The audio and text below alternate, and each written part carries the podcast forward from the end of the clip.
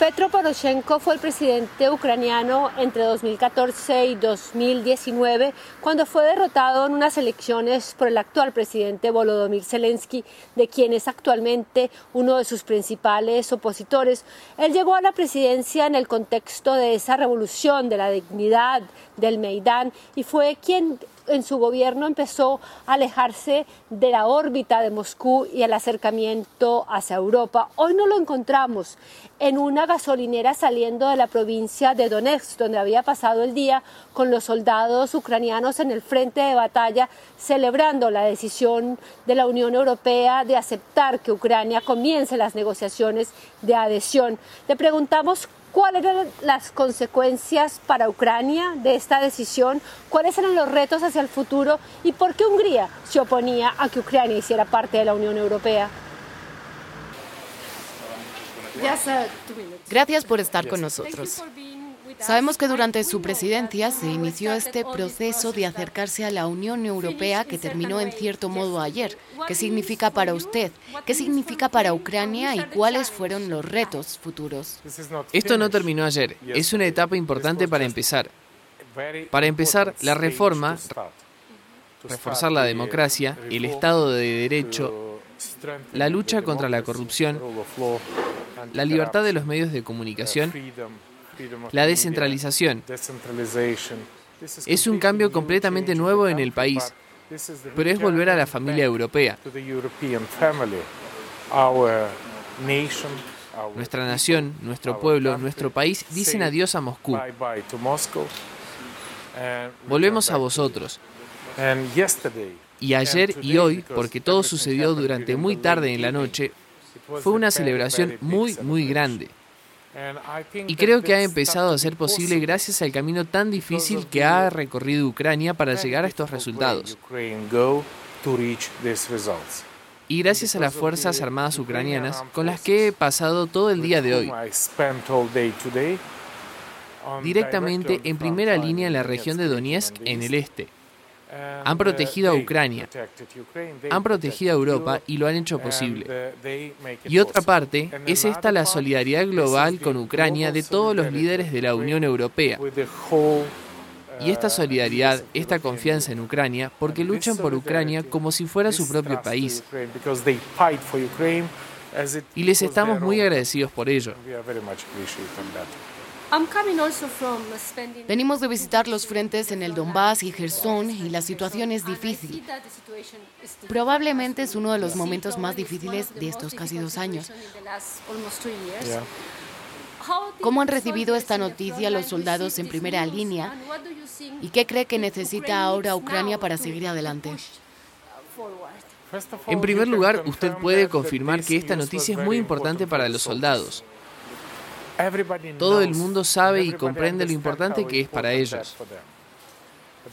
Pero al mismo tiempo, la segunda petición es que, por favor, nos ayuden a que hagan su trabajo, porque no necesitamos sus soldados aquí. Solo necesitamos municiones, armas, sanciones y solidaridad. Pero en esta situación, cuando las tropas ucranianas carecen de municiones, cuando las tropas ucranianas carecen de sistema de guerra electrónica de radio, de defensa aérea, no aviones F-16, con esta situación es imposible ganar la batalla, porque tenemos suficientes armas para defendernos, pero definitivamente no tenemos suficientes armas para poner fin a la guerra. Y con esta situación es de nuevo muy positivo que tengamos luz verde para nuestras conversaciones de preadhesión. Pero es negativo que no contemos con el paquete de 50 mil millones de euros para la ayuda macrofinanciera y también con la importante cantidad de dinero, 61 mil millones de dólares de Estados Unidos. A pesar de que tenemos un apoyo bilateral en el Congreso americano y tenemos un apoyo bilateral del pueblo de Estados Unidos. Por favor, tenemos que estar concentrados, tenemos que detener a Putin, necesitamos desputinizar Europa y con esta situación creo que nuestros esfuerzos conjuntos pueden llevarnos a la victoria. Creo firmemente, soy optimista. Ayer por la mañana Putin se sentía ganador y en su rueda de prensa se sentía muy confiado. Probablemente por la tarde menos. Después de ver las noticias, pero al mismo tiempo fuimos testigos de cómo el presidente Víctor Orbán bloqueó de nuevo la ayuda económica de 50 mil millones de euros. Y también estamos viendo problemas en Estados Unidos. ¿Cómo desbloquear este proceso y cuán problemática podría ser Hungría en todo esto? Mire, si no hubiéramos tenido ese éxito de ayer, habría sido un regalo a Putin. Y usted sabe que ayer Putin, en la llamada conferencia de prensa, aplaudió y dijo, por favor, mundo, esta es la prueba muy clara de que Ucrania se está quedando sola, que Ucrania estaba siendo traicionada por sus socios. y tenemos una víctima.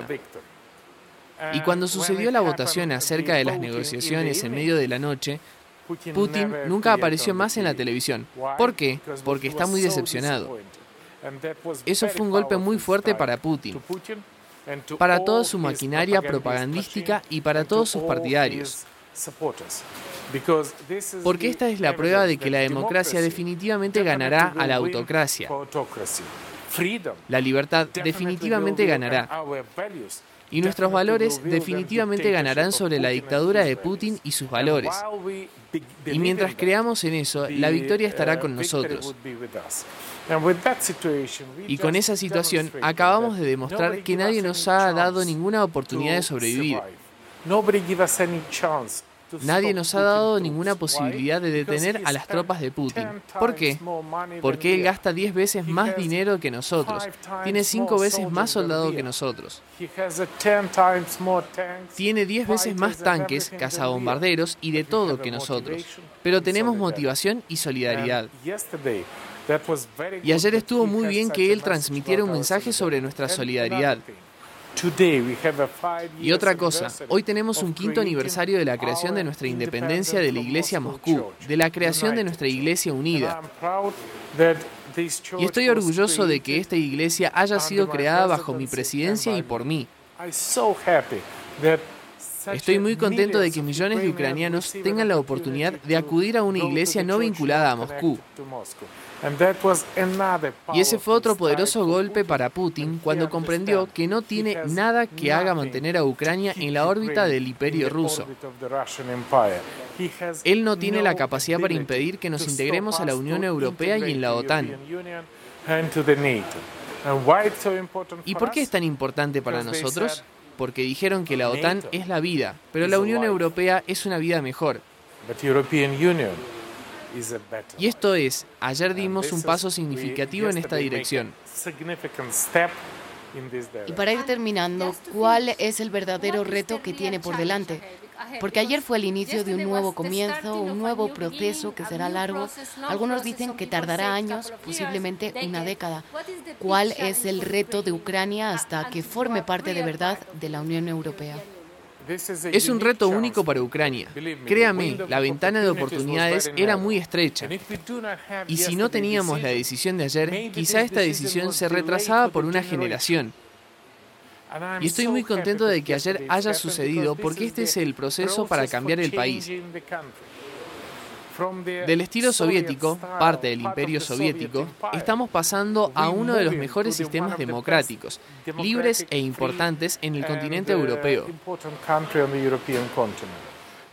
Y estoy muy contento de que todos los ucranianos, ¿sabéis que Ucrania es ahora la nación más eurooptimista del continente? El 90% de los ucranianos quiere que Ucrania sea miembro de pleno derecho de la Unión Europea. El 90% de los ucranianos quiere que Ucrania sea miembro de pleno derecho de la OTAN. Y la Unión Europea y la OTAN, a fin de cuentas, son la clave para el proceso de paz en Ucrania. Porque solo la OTAN puede presentar una garantía de seguridad, puede tener una situación de seguridad sostenible en Europa.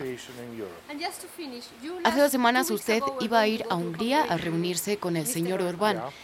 Le impidieron salir del país. ¿Por qué? ¿Qué iba a hablar con el señor Orbán? ¿Y por qué Hungría se está convirtiendo en una piedra en el camino de Ucrania? En primer lugar, conozco muy bien a Orbán. Tengo una negociación muy fructífera con Orbán cuando tuvimos un acuerdo de asociación. Y no todas las naciones europeas estaban contentas de ratificar el acuerdo de asociación. Y fue mi gran trabajo junto a mi equipo cuando terminamos de ratificar el acuerdo.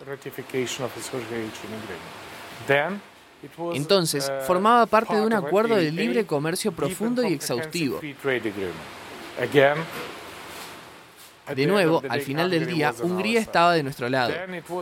Luego fue el régimen sin visados. Durante la crisis de los refugiados, no todo el mundo estaba contento y de nuevo tuvimos una ratificación completa.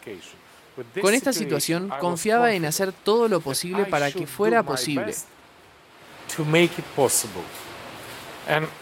Y hago lo que todo depende de mí. Si es necesario que vaya a Budapest, lo intentaré. Si no, solo para ti, esta es la información exclusiva. Envié una carta a Orban cuando no se me permitió ir.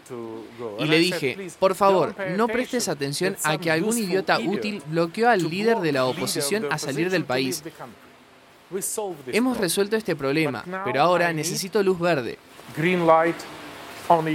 Luz verde en el proceso de integración de Ucrania.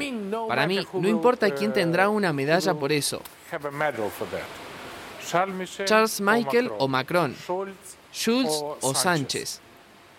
Estoy muy orgulloso de que nuestros esfuerzos conjuntos den resultados.